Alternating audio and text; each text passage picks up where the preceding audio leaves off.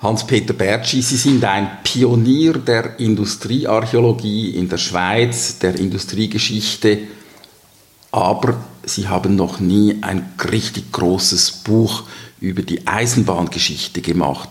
Warum jetzt das so spät? Ja, wir sprechen also Hochdeutsch. Ja, gerne, ja. Gut. Also, es gibt ja viel zu viele Eisenbahnbücher vor allem über das Rollmaterial.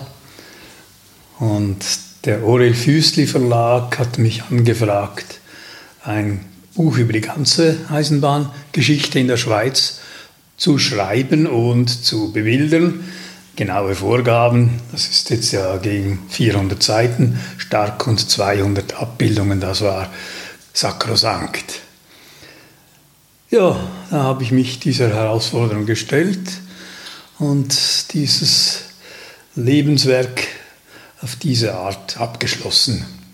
Sie haben eine Bemerkung gemacht, es gibt viel zu viele Eisenbahngeschichten. Es ist ja tatsächlich auch so, die Eisenbahn genießt eine große Aufmerksamkeit.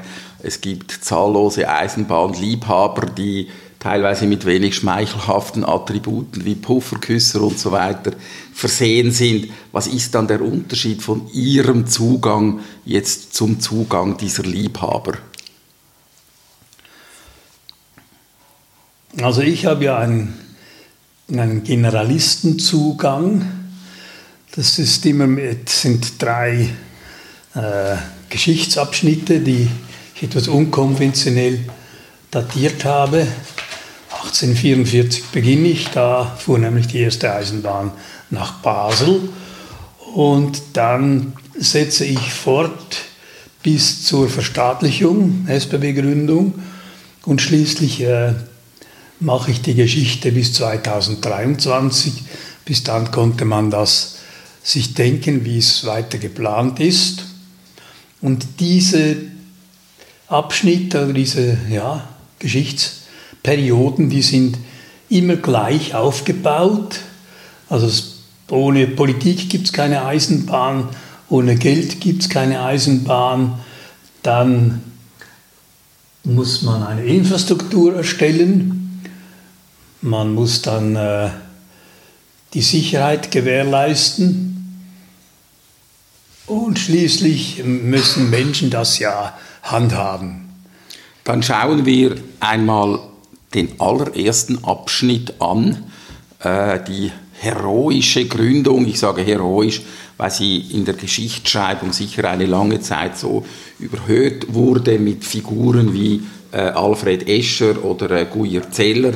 Wenn man ihr Buch liest, dann hat man das Gefühl, der Anfang der Schweizer Eisenbahn, das sei eine ziemliche Wildwest-Geschichte, also ein ziemliches Bonanza, wo doch äh, äh, einiges nicht genau so lief, wie man sich das heute im Rückblick vorstellt. Was ist da genau passiert am Anfang? Das war ja international der Fall, dass die Eisenbahn die höchsten Profite versprach, dann allerdings meistens nicht halten konnte und da musste wieder der Steuerzahler blechen. Also äh, Frankreich hatte diese Phase vor allem und die Schweiz wurde ja zu einem wesentlichen Teil von Frankreich her äh, auch finanziert. Also dass die Vereinigten Schweizer Bahnen von Rothschild, vom Bankhaus Rothschild in Paris, hat man das äh, Kapital zusammengebracht. Die Schweizer äh, spielten anfänglich äh, eine eher bremsende Rolle, weil sie auch selbst zu wenig Kapital zusammen brachten oder gar nicht wollten. Dann hat aber eben Alfred Escher die Schweizerische Kreditanstalt Credit Suisse gegründet, um eben das Kapital zusammenzukriegen und hat dann den Franzosen Konkurrenz gemacht mit der Nordostbahn.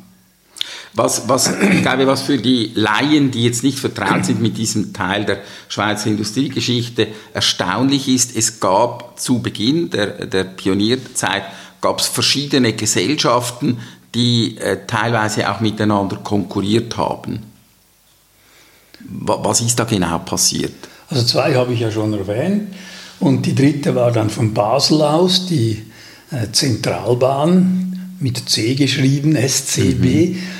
Die vierte war dann die äh, Jura-Simplon-Bahn, die dann den Simplon nicht mehr fertiggebracht hat zur Privatbahnzeit. Und die letzte, die wurde erst nachträglich verstaatlicht, das war die Gotthardbahn.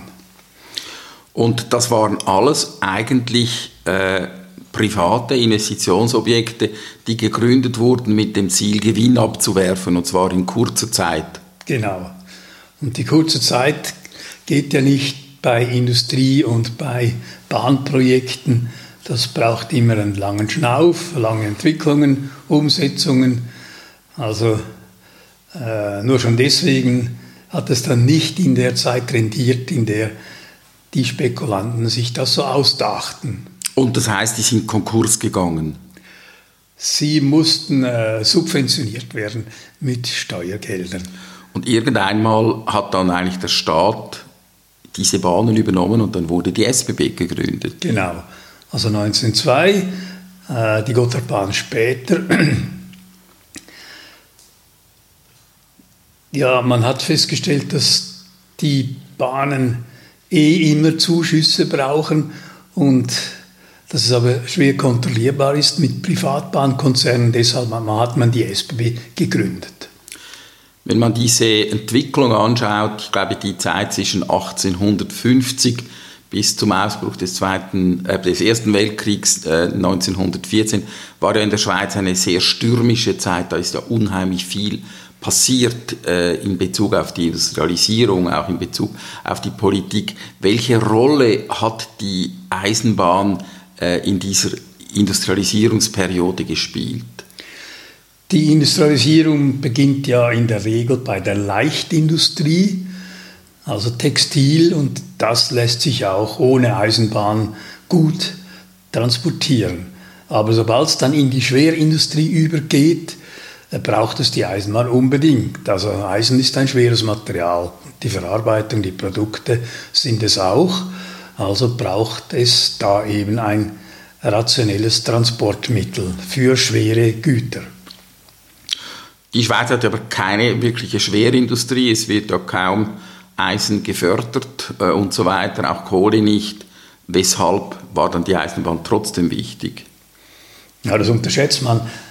Die Kohlenvorräte sind ja vorhanden, hat man auch abgebaut, aber natürlich nie in dem Maß, in dem es dann im Ruhrgebiet der Fall war. Und Eisen hat es auch, sogar sehr Gutes im Jura, im Schaffhausischen. Das hat man bis vor kurzem sogar noch abgebaut. Bohnerz kann man direkt verhütten.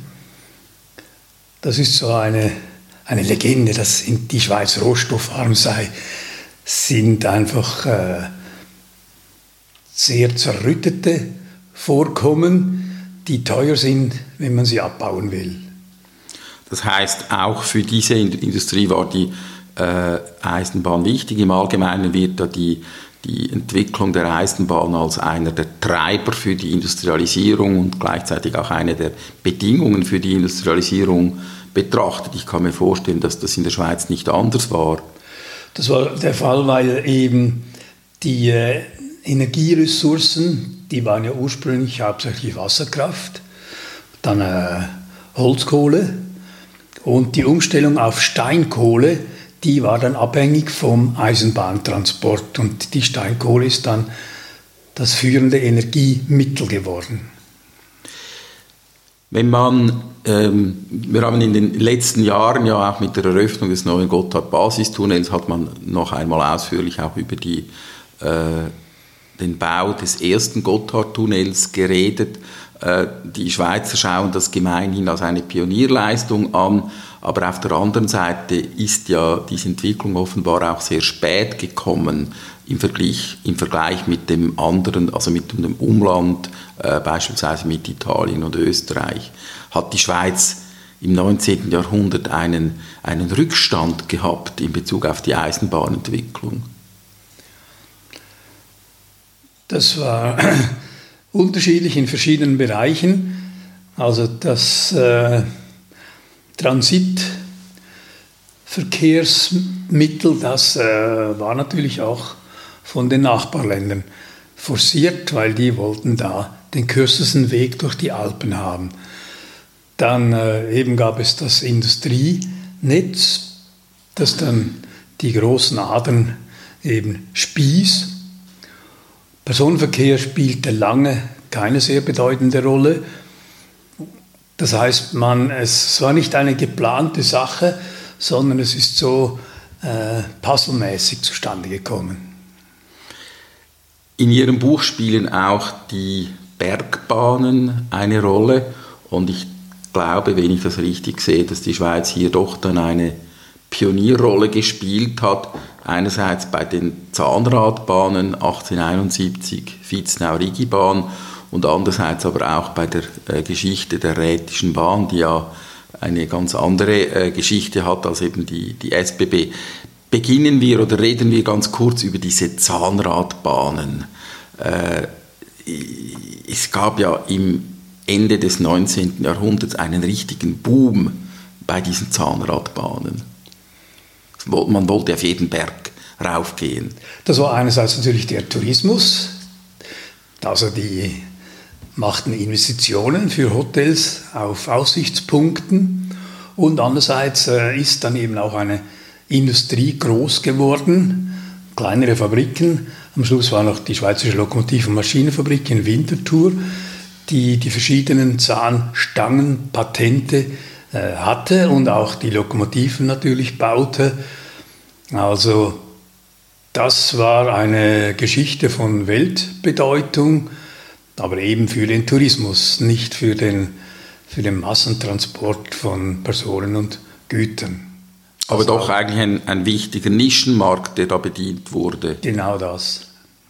Und interessanterweise spielen ja dann die Zahnradbahnen in der Schweiz auch eine große Rolle. Also ja. wenn ich das, ich habe in einem Artikel, den Sie verfasst haben, habe ich gelesen, dass es weltweit heute noch 31 Zahnradbahnen gibt. Also ich zitiere Sie, und davon sind 17 in der Schweiz. Naja.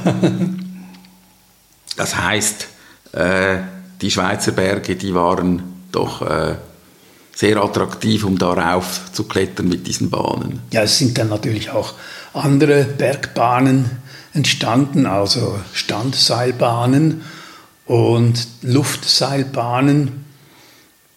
Das war dann billiger als die Zahnradbahnen. Also insgesamt äh, sind die Zahnradbahnen heute in der Minderheit. Ein Blick noch äh, ins Bündnerland mit den rätischen Bahnen. Äh, die rätischen Bahnen haben ja eine andere Geschichte. Sie wurden nicht primär im Kontext der Industrialisierung gebaut.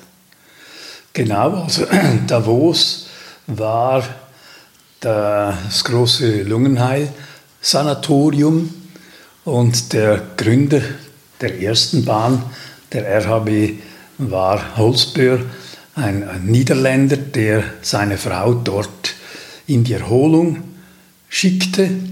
Es war ein ehemaliger Kapitän, oder? Dieser Holzbohrer. Der war in verschiedenen Bereichen tätig, ja, ja. Seine Frau ist dann trotzdem gestorben. Aber er hat die Anfangsinvestition gemacht für die Landquart-Davos-Bahn. Und das ging dann ähnlich wie bei den SBB. Die Bündner haben dann das verstaatlicht, um eben das Netz kantonsflächendeckend auszubauen. Und das hat zu dieser, dieser einzigartigen Bahn geführt, für die ich ja das Weltvergleichsgutachten gemacht habe, für ICOMOS Welterbe. Die Bahn war von Anfang an auf Aussichten geplant. Also Kurven und so, dass man eben immer neue Aussichten aus den Wagen entdecken konnte. Das war schon ein Novum. Man hat ja damals gehofft, das weiß ich auch, äh, durch Ihre Publikationen und durch das Bahnmuseum äh, in Bergün, man hat ja gehofft, dass man den Zuschlag erhalten würde für die Nord-Süd-Verbindung. Es hat bekanntlich nicht geklappt. Man hat dann den Gotthard genommen äh, und als Kompensation haben dann die RHB den, den Albula-Tunnel gebaut und haben da sicher auch etwas geleistet. Meine, meine Frage ist jetzt mal, wenn ich dort durchfahre, überlege ich mir, hätte es den Bündnern etwas gebracht, wenn die Nord-Süd-Verbindung durchs Bündnerland gegangen wäre? Oder ist es nicht eigentlich so fast interessanter? Sie haben jetzt Ihre Kurbahn, die primär dem Tourismus dient und nicht mehr dem Nord-Süd-Transit. Wie sehen Sie das? Ja, es war damals ein riesiger Kampf, alle politischen Fraktionen gegeneinander und alle Regionen. Es ist klar, äh, die Ostalpenbahn war das Hauptziel der Ostkantone. Und das war dann eine große Enttäuschung, dass Alfred Escher eben das äh, Gotthard-Projekt durchgezogen hat. Ja, die Tessin wurde ja mal die Ostalpenbahn schon begonnen. In Piasca gibt es da ein, eine Abstellgleisgruppe, die Richtung äh, Ostalpenpass geführt hätte. Die kann man heute noch besichtigen. Ja, genau. Ja, ja.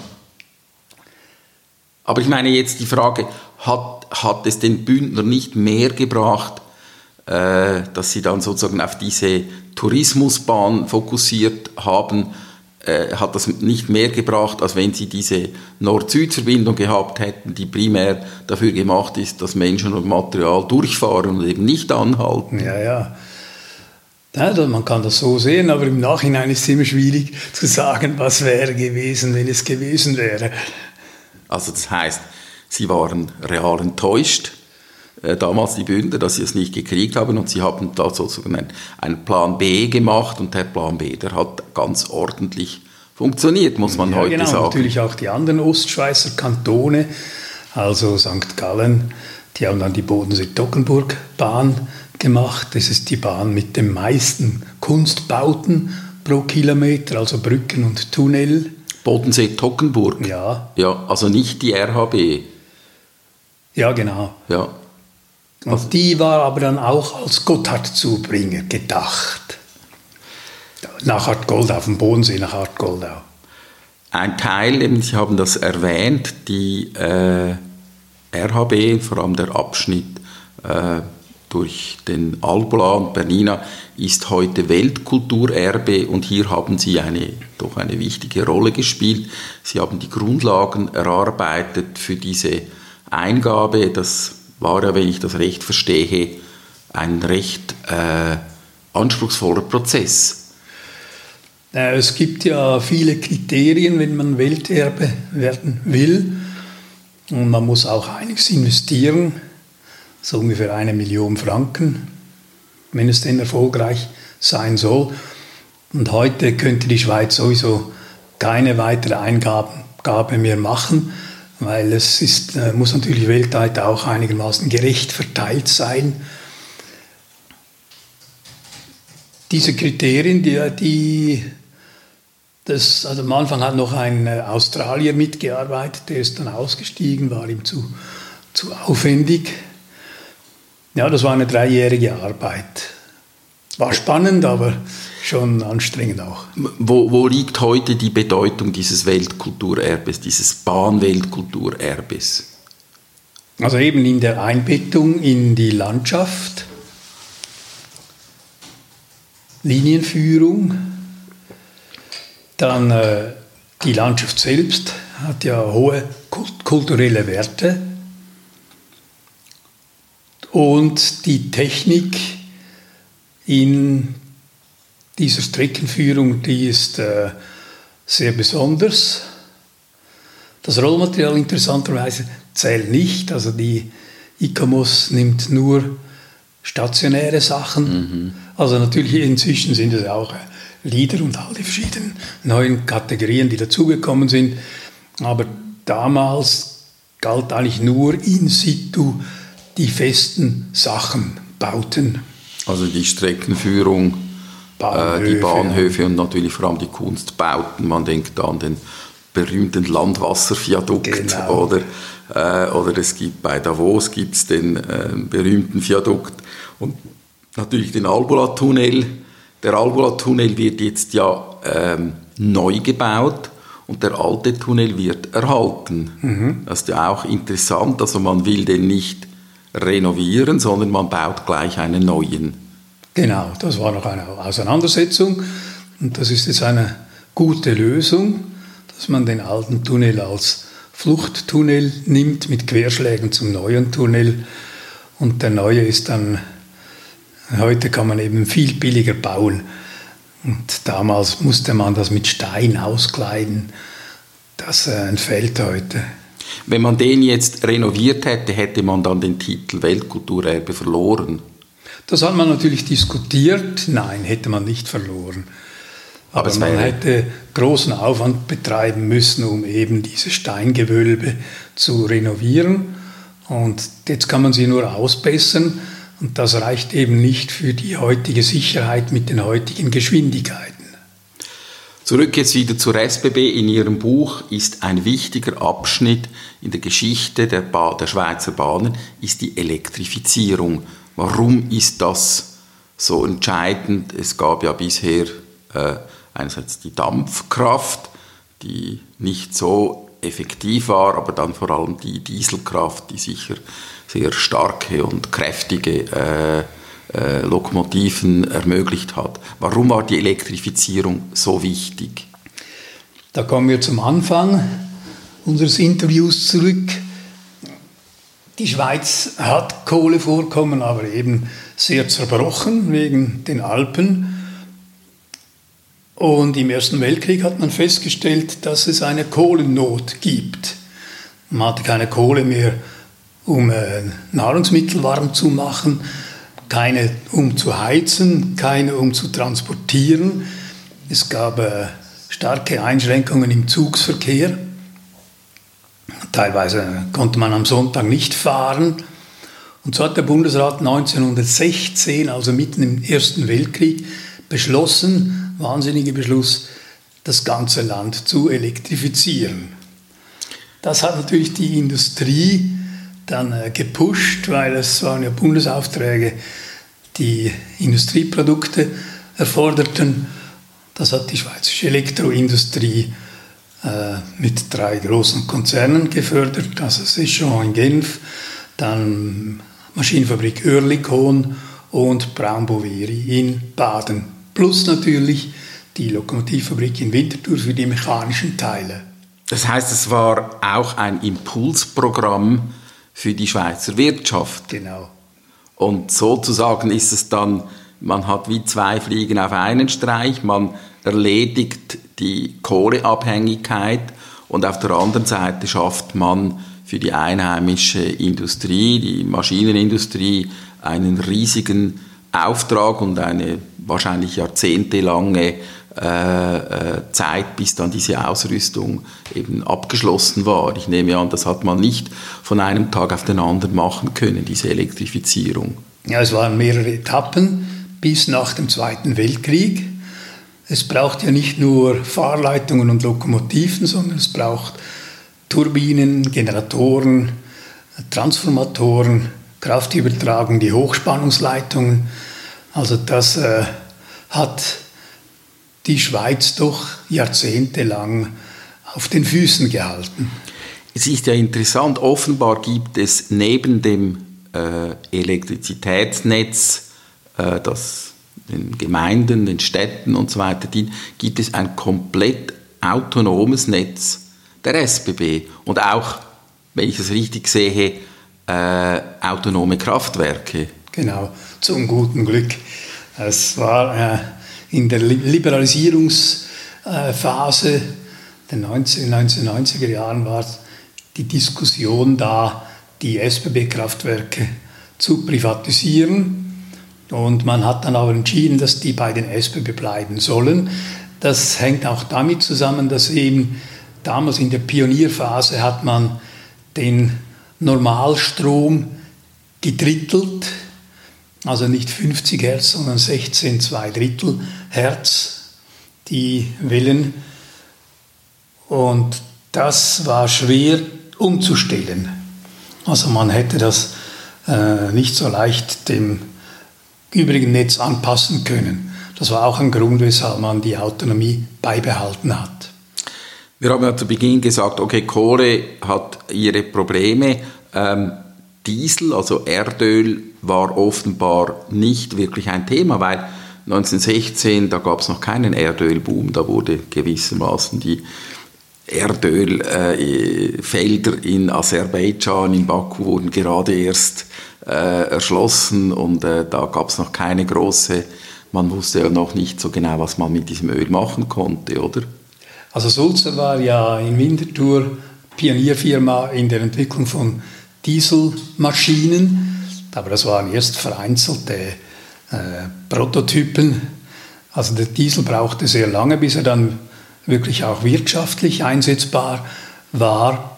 Und wenn man es genau nimmt, wir haben da in Winterthur einen Ingenieur, der sein Lebenswerk diesem Thema gewidmet hat und der hat immer behauptet, Dampflokomotiven könnten ebenso effizient gemacht werden wie Diesellokomotiven. Hat das auch nachgewiesen an einigen Beispielen. Und beim Strom muss man auch sagen, die Elektrolok trägt ja das Kraftwerk nicht in sich. Das bezieht ja die Energie von der Fahrleitung und dahinter ist dann die ganze äh, Technik vom, von der Turbine über die Übertragung bis zur Lok. Das heißt, es ist ein völlig anderes Konzept, ein anderes Dispositiv, das hinter diesen elektrischen Bahnen steht. Wenn wir noch einmal ein bisschen Distanz nehmen zu dieser Schweizer Geschichte, dann die Schweizer Bahngeschichte, dann muss man auch sagen, etwa im Gegensatz zu zum Beispiel zu den USA, wo ja die Bahngeschichte von der Autoindustrie abgewürgt wurde, ähm, ist das in der Schweiz nicht geschehen. Also die, die Bahn als äh, wichtiges oder wichtigstes öffentliche Transportmittel hat sich eigentlich behaupten können. Ähm, war das immer klar, dass jetzt die Bahn sozusagen den Primat hat vor dem Auto oder war das teilweise auch umstritten? Schön wäre es natürlich, wenn es äh, die in die Bahn das Primat hätte. Äh, aber immerhin hat sich die Schweizer Bahn, ich wollte das ursprünglich in einem Wort schreiben, da man hat es dann auseinandergenommen, es ist zum Mythos geworden. Dank äh, des Ersten und Zweiten Weltkrieges äh, hat die Bahn eben auch das Land mit gerettet. Und dank dieses Mythos sind dann auch diese sehr großen Investitionen gekommen. Also zuerst die Elektrifizierung ab den 20er Jahren, dann die, auch das Privatbahngesetz dann in den 40er Jahren. Das hat die Privatbahnen gerettet und in anderen Ländern sind eben diese Bahnen dann eingestellt worden. Also das heißt, die öffentliche Hand, die Politik hat schon wichtige Weichen da mitgestellt. Immer, ja. Allerdings äh, kam dann in den 60er Jahren das große Projekt der Nationalstraßen, das ja, nicht, ja. Ganz, äh, nicht ganz abgeschlossen wurde. Äh, war das, gab es damals auch Diskussionen, ob nicht die Bahn nicht noch mehr äh, Bedeutung, äh, noch mehr Transportleistungen erbringen konnte? Oder war das, war das kein Thema damals? Ja, 60er Jahre? Im Gegenteil, es war natürlich eine große Gegnerschaft gegen die Bahn. Ich habe da die Zäsur bei der Expo 1964 in, äh, in Lausanne gemacht, wo die Bahn ganz hinten noch eine kleine Rolle spielte und das Auto, der Straßenbau ganz zuvorderst standen. Und es gab auch die Autopartei und verschiedene andere politische äh, Bewegungen für das Auto äh, gegen große Subventionen für die Bahn. Das hat dann auch jahrzehntelang zur Vernachlässigung geführt. Die Bahn ist stark überaltert und erst in den 1980er, 90er Jahren ist dann die Aufholjagd gekommen, weil man merkte, ohne Bahn geht es eben doch nicht. Ich meine, eben heute, wir haben eben gehört, dass der Chenery-Tunnel vollendet wurde, der äh, Gotthard-Basis-Tunnel funktioniert einwandfrei äh, und bringt die Leute schneller denn je von Norden in den Süden und wieder zurück. Äh, die Bahn ist heute ein, ein, ein ja, gerade im, im, Zeichen auch des Umweltschutzes, Klima und so weiter, ist im, im Fokus des öffentlichen Interesses. Und ich denke, die Schweizer sind auch stolz auf ihre, auf ihre Bahn. Ja, die Schweiz hat ja äh, jede, jede Menge Weltrekorde. Also hundertprozentige Elektrifizierung gibt es nirgends sonst, auch wenn es ein kleines Land ist, aber es ist doch dicht bevölkert. und höchste Brücken, längste Tunnel, äh, stärkste Lokomotiven. Da kann man sehr stolz drauf sein. Es gibt ja neben diesen Erfolgsgeschichten gibt es auch Wermutstropfen jetzt vor allem in der letzten Zeit. Was sind für Sie die größten äh, Rückschläge in den letzten 20, 30 Jahren in Bezug auf die Geschichte der Schweizer Bahn? Rückschläge würde ich nicht sagen. Äh, das Problem liegt darin, dass die wahnsinnigen Mittel, die da investiert werden, also alle Verkehrsträger sind defizitär, nämlich alle ungefähr zu 50 Prozent, wenn man den Straßenverkehr eben auch vollständig zusammenzählt mit Quartierstraßen, Gemeindestraßen, Kantonsstraßen. Der Flugverkehr, der Schiffsverkehr und auch der Bahnverkehr ist 50 Prozent nicht selbst tragen. Jetzt könnte man sagen, macht einfach den Benzinpreis 5 Franken pro Liter und macht die Bahnbillette doppelt so teuer. Aber das äh, wagt dann doch auch kein Politiker. Also diese, dieses generelle Defizit machen beim Verkehr, das ist äh, meiner Meinung nach das größte Problem. Und bei der Bahn selbst hat man zu viel in Neubauten investiert und zu wenig ins Personal, sieht man jetzt beim Lokführermangel und in den Bereichen, wo eben äh, nicht unmittelbar äh, Geschäfte für die Privatwirtschaft abfallen. Wagen wir noch einen Blick in die Zukunft. Wo liegen in den nächsten 20 Jahren die größten Herausforderungen für die Bahnen? Sie haben es gesagt, Pflege des Personals. Es nützt nichts, wenn man tolles Netz hat und nicht genug Leute, um das zu bedienen. Was sind die größten Herausforderungen für die nächsten 20 Jahre? Das war eigentlich die schöne Zusammenfassung. Aber ich meine, in Bezug auf die, ähm, auf die Entwicklung, ich meine, wir haben jetzt eben diese äh, Nord-Süd-Achsen. Ich glaube, es gibt im Regionalverkehr ist, das, ist man nicht überall so glücklich. Es haben nicht über alle Regionen die gleich tollen äh, Bedingungen wie wir im Kanton Zürich mit einer modernen S-Bahn und so weiter, sondern es gibt schon auch vernachlässigte Regionen. Die Vernachlässigung beruht natürlich auch auf äh, nicht so gute Nutzung des öffentlichen Verkehrs. Und hier gibt es so den Röstigraben, also die Welschen, die brauchen die Bahn weniger als die Deutschschweizer. Es hat mal ein Kollege hat gesagt, die SBB schickt die alt, das alte Rollmaterial schickt sie an den, an den Genfersee. Und das war tatsächlich auch mein Eindruck, weil ich habe dort äh, damals, ist vor einigen Jahren, äh, dann eben Bahnwagen gesehen, die man eigentlich bei uns nicht mehr sieht oder nur noch, wenn alles irgendwie kaputt ist. ist das ein bisschen so, eben die, die Romandie, äh, die Romans mögen das Auto und den, die, die Bahn ein bisschen weniger in, in diese Richtung. Früher war mal das Depot Winterthur der Abstellplatz oder der Einsatzort für die ältesten Lokomotiven. Das heißt, äh, es wird natürlich langfristig geplant, auch äh, was Verschleiß betrifft und dort, wo eben das Rohmaterial sehr stark gebraucht wird, kann man nicht die äh, ältesten Materialien eben einsetzen, weil sonst der Unterhalt noch größer würde. Bleiben wir vielleicht zum Schluss noch ein paar Minuten in Winterthur.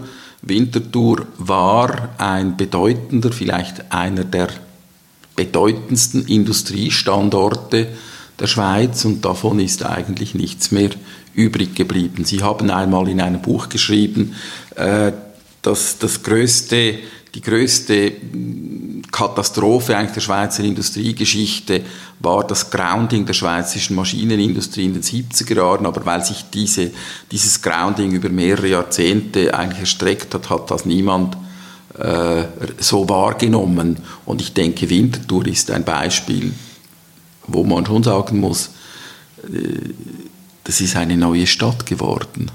Eine andere, ja. Eine andere Stadt. Ja, teilweise in den alten Mauern. Aber es ist klar, also die, Sulzer allein hatte 10.000 Beschäftigte, Rieter hatte 4.000. Äh, das ist alles, also Sulzer noch irgendwie 230 oder so, das ist weitgehend weg. Rieter hat keine Produktion mehr in der Schweiz, da wird zwar ja, noch genau. entwickelt, aber es gibt keine Produktion mehr. Und äh, diese äh, riesigen Areale werden nach langer Zeit, wo mir nicht so klar war, was da passiert war, werden sie jetzt neu genutzt. Aber mhm. es hat eigentlich doch sehr lange gedauert, bis diese Umnutzung dann stattgefunden hat. Ja, ja Winterthur hat ja fast mal 100.000 Einwohner erreicht und ist dann auf, äh, weiß nicht genau, etwa 80.000 abgesunken und hat heute so 110.000, denke ich. Also es war ein, ein Rieseneinbruch in allen Bereichen, der jetzt wieder aufgeholt worden ist mit Dienstleistungen. Zu den Industriebetrieben, die für die Bahngeschichte wichtig waren, gehört die Lokomotivfabrik Winterthur. Sie haben es gesagt, sie hat unter anderem diese Bergbahnen, diese Zahnradbahnen produziert und wenn ich das richtig sehe, für die ganze Welt. Ja, ja. Da hat aber dann äh, Stadler Rail das ganze Zahnradgeschäft weltweit übernommen. Es ist immer noch etwas in Winterthur geblieben, äh, hauptsächlich natürlich in Altenrhein und im Busnang. Und auch im Ausland gibt es Werke, Deutschland, Ungarn. Also da ist schon etwas geblieben, auch wenn es nicht in Winterthur ist. Also das ist ein Glücksfall, dass äh, Stadler Rail diese äh, Lokomotivfabrik war ja, als sie übernommen wurde, war sie ja eine, ein Schatten ihrer selbst, wenn ich es ja, richtig ja. sehe. Das waren noch einige hundert Angestellte oder weniger. Es war einfach eine na, es war schon noch 800, 900 Angestellte, ja, ja. aber man, man, sah keine Zukunft, das Management damals. Und es braucht ja nicht nur die Vision, sondern es braucht auch das Kapital. Sie haben am Anfang, wir sind jetzt auch am Schluss unseres äh, Gesprächs, Sie haben am Anfang auch gesagt, für Sie sei das ein Abschluss Ihres Lebenswerks ich möchte noch einmal zurückblicken an, an die Anfänge. Wie hat das bei Ihnen eigentlich angefangen mit dem Interesse für diese Industriegeschichte? Wenn ich das richtig sehe, sind Sie eigentlich oder Sie waren ursprünglich einmal Architekt. Sie haben Architektur studiert. Ja, und dann Wirtschaftsgeschichte, eine ganz gute Kombination an der ETH, mit der ich ja immer noch intensiv verkehre, weil meine 360.000 Fotos sind an der ETH digitalisiert. Ich muss jetzt nur noch detailliert anschreiben. Und angefangen hat das äh, eigentlich in der Gebärmutter 1949 als äh, Verkehrsunfall bin ich da entstanden und dann haben die beiden, die das verursacht haben, eine Bleibe suchen müssen und das haben sie in Dietikon gefunden in einem Bahnangestelltenhaus. So bin ich eigentlich mit Bändlern aufgewachsen und es gab dort äh, einen Schrebergarten an der Limmat mit dem Weg von diesem Bändlerhaus über den Bahnübergang an die Limmat. Und dort durfte ich dann stundenlang sitzen im Barrierenwärterhaus und die Züge anschauen und ab und zu draußen einem Leben, einem Regenwurm das Leben retten. Also das war die, die frühe Kindheitsgeschichte, die, die mich nicht mehr losgelassen hat, die Bahnbegeisterung. Und dann dieses Interesse für die Industriegeschichte musste sich ja, ich stelle mir jetzt vor, nach dem Studium irgendeinmal musste sich das konkretisieren, auch materialisieren in Form von Projekten in einer Zeit, ich glaube, das war 70er Jahre oder Anfang 70er Jahre, wo die Schweiz noch äh, ein stark industrialisiertes Land war.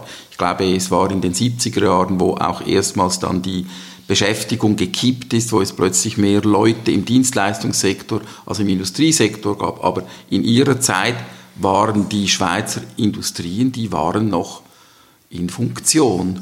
Und wie, wie ist Ihnen klar geworden, dass man das geschichtlich und auch sehr konkret vor Ort erforschen und auch erhalten muss?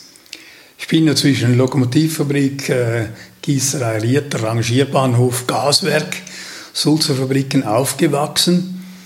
Das hat mich immer fasziniert.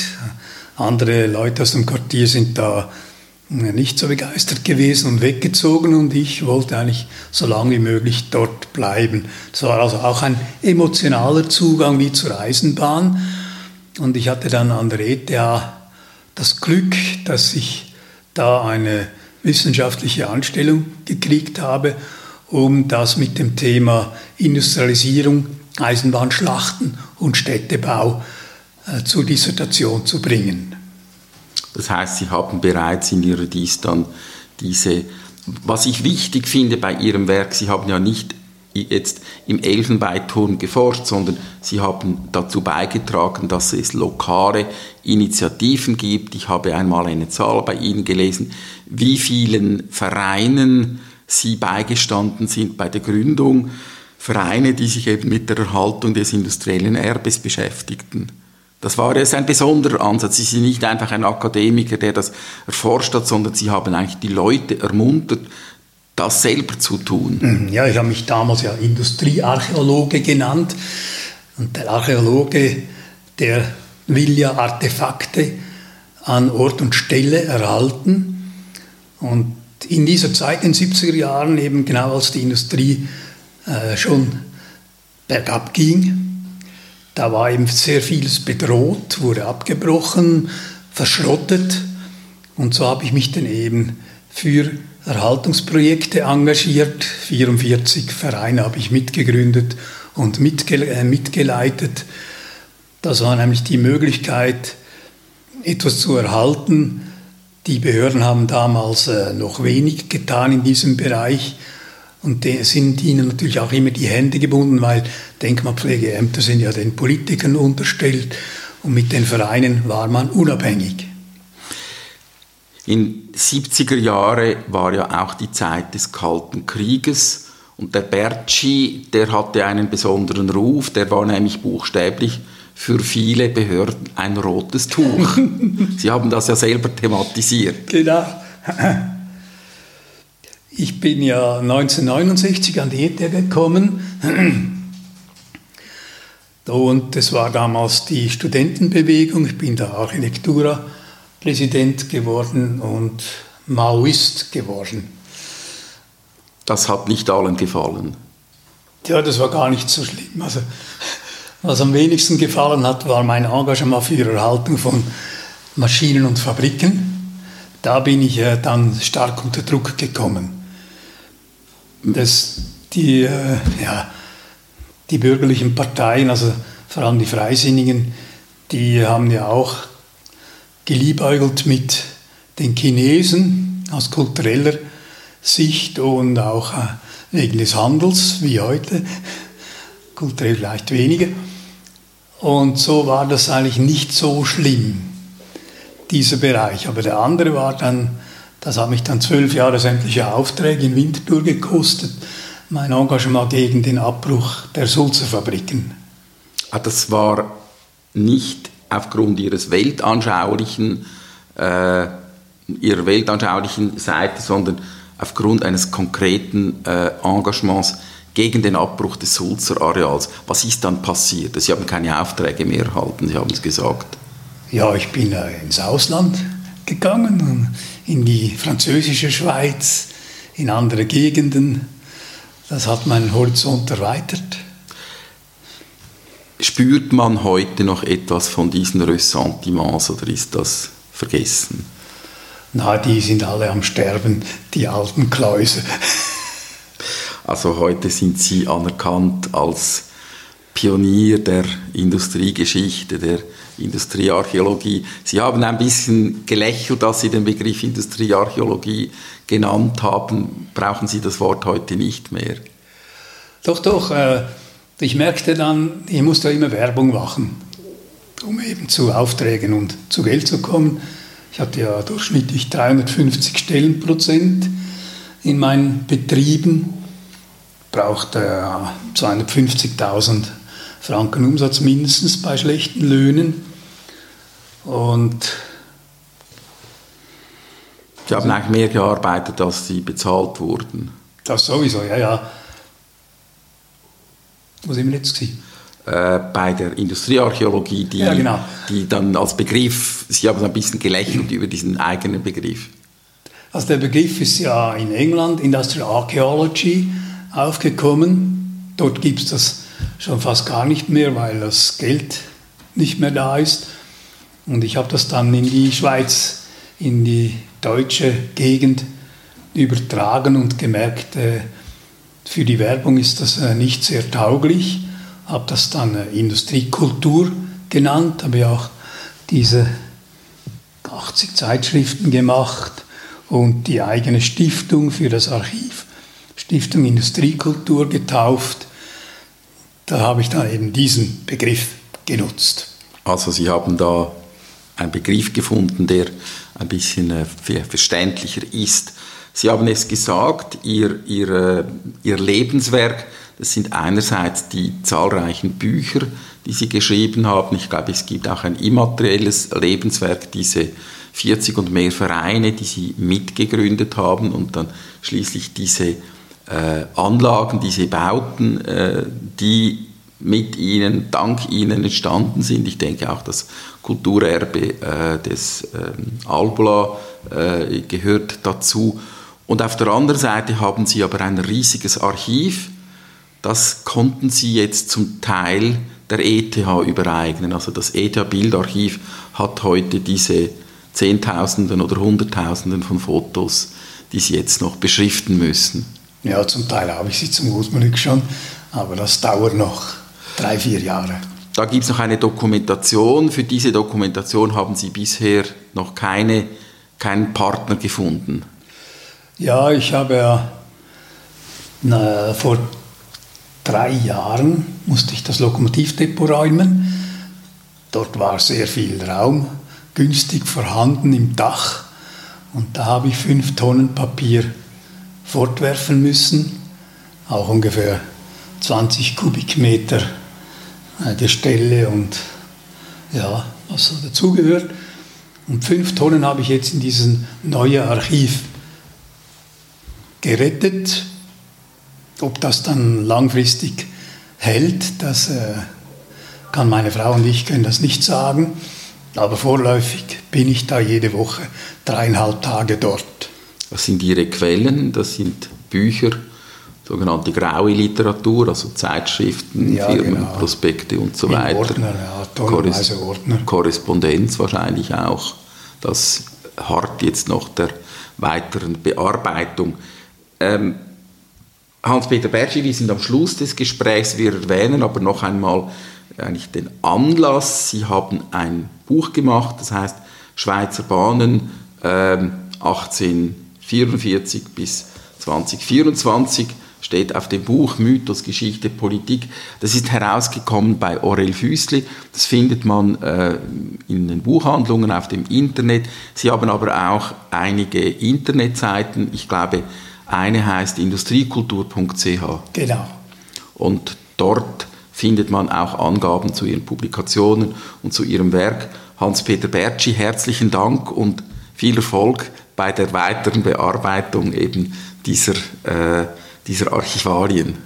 Danke.